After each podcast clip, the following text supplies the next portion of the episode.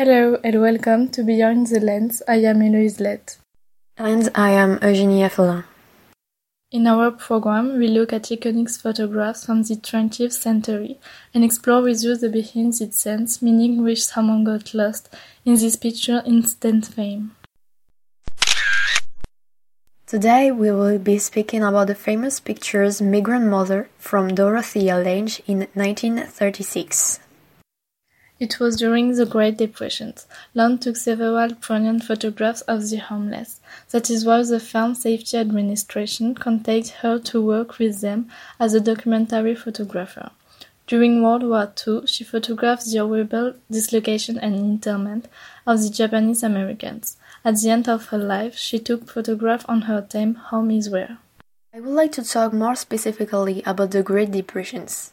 Lange was really invested in her work and she went directly to the pea pickers camps to take pictures. It was a name given to poor migrants from eastern cities who moved west, often in California looking for farm work during the depressions.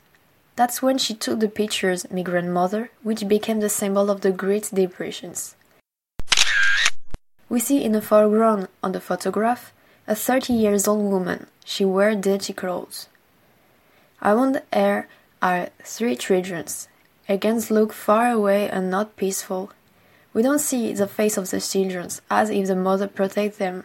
Actually, Lange didn't stay long, in about 10 minutes in the camp, and took other photographs before, and there were four children. It was an older daughter, but Lange thought that showing a woman who couldn't use contraception wasn't a great propaganda for depression. Also, she took several shoots and analyzed the perspective to have the best photograph. We're gonna talking about how these pictures has been considered as a photograph of history of photography. As we said before, she took different photographs, six exactly, before the white one. When Lange arriving at the camp, Lange is immediately drawn as if by the magnet to a family huddled under a tent. This is exactly at the third picture Lange is starting to realize that the mother was the key of the scene, especially her face. She's noticed that point after a series of adjustments of the details of the scene. So this is at this moment Lange took the right picture that has been considered as the photograph of history of photography. Because when a spectator see her face, specifically her eyes, looking into the eyes of history. Do we know more about the reality or the story of this family? In 1925, she left Oklahoma for California. Her husband then died, so she had to raise her five children alone while traveling. To be able to support them, she worked in the cotton fields. She worked there all day.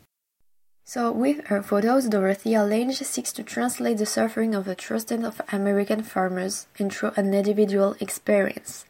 This photo, thanks to Dorothea Lange, became a symbol of the poorness and the vulnerability for some people in a world through the mother and her children.